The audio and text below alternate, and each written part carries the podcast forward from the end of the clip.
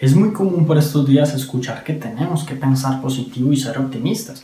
Sin embargo, hay dos extremos. Uno es el optimismo ciego, en donde pensamos que todo va a salir bien y obviamos las realidades de la vida.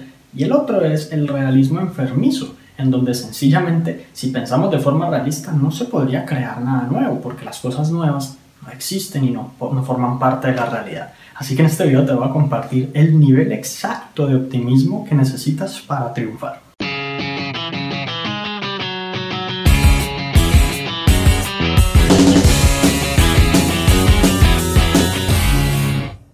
Hola, mi nombre es Juan Sebastián Solinari y bueno, la realidad es que la vida tiene sus fallas, tiene sus altibajos y, tiene sus dificultades.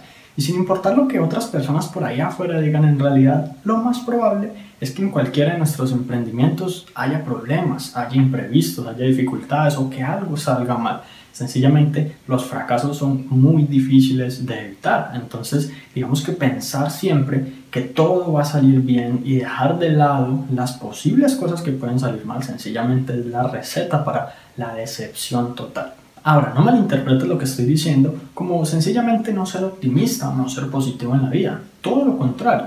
Eh, el éxito es posible, el éxito es perfectamente posible y de hecho los fracasos no son no van tanto en contra del éxito como uno podría imaginarse, de todo lo contrario, contribuyen hacia ese éxito porque son aprendizajes, generan nuevas ideas, nuevas estrategias o incluso nos motivan a actuar con, con más fortaleza en los momentos que lo necesitamos.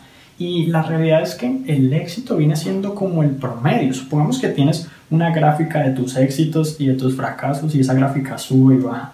Pues si tú hicieras una línea más o menos en el promedio, tú te darías cuenta en qué nivel estás. Si en general eres una, persona exitosa o si en general eres una, eres una persona mediocre o una persona fracasada. Entonces digamos que no es tanto pensar que la vida es muy difícil y que todo es imposible, ni de que la vida es perfecta, sino tomar en cuenta sus puntos intermedios. Ahora, según las investigaciones científicas más recientes, el nivel de optimismo exacto que debemos tener es el siguiente. Básicamente debemos esperar lo mejor, pero prepararnos para lo peor. Te lo repito, esperar lo mejor, preparándonos para lo peor.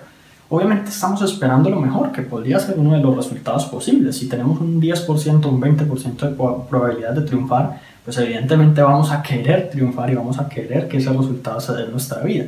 Pero no vamos a dejar de lado el 80%, en donde algo sale mal. Por ejemplo, digamos, si yo estuviera planteándome el objetivo de grabar este video, en que se vaya la luz, en que haya un terremoto, en que cualquier cosa de esas, digamos, acabe con mi, con mi sueño de publicar este video, pues por decirlo de alguna manera.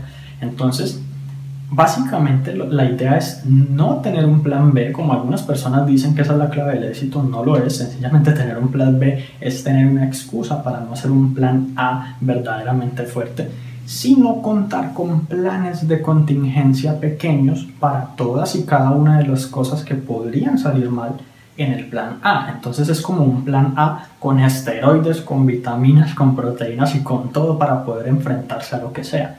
Y resulta que cuando tú empiezas a tener en cuenta este tipo de estrategia o esta aproximación hacia tus metas, tú te conviertes en una persona más capaz de identificar cuáles son las posibles cosas que pueden salir mal. Que pueden salir mal. Cuando tú no lo piensas, tú no, no, no, sabes, no te das cuenta y cuando pasan esas cosas por lo regular, luego no te acuerdas y no analizas eso.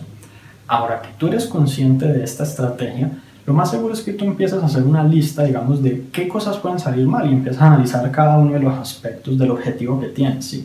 Y luego, digamos, vas y te enfrentas al objetivo o a la meta y de pronto también anotas cuál fue el resultado. Si algo salió mal y no lo tuviste en cuenta, ese es un nuevo aprendizaje que más adelante te permite estar más preparado y quizás, quizás aún ser más optimista sobre el tema. Bueno, si te gustó este episodio, recuerda suscribirte al podcast para que recibas una notificación en cuanto publique nuevos episodios.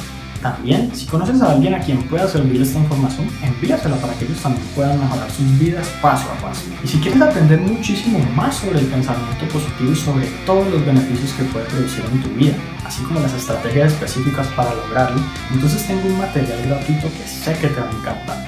Para acceder simplemente entra a la página www.juan.sc slash positivo.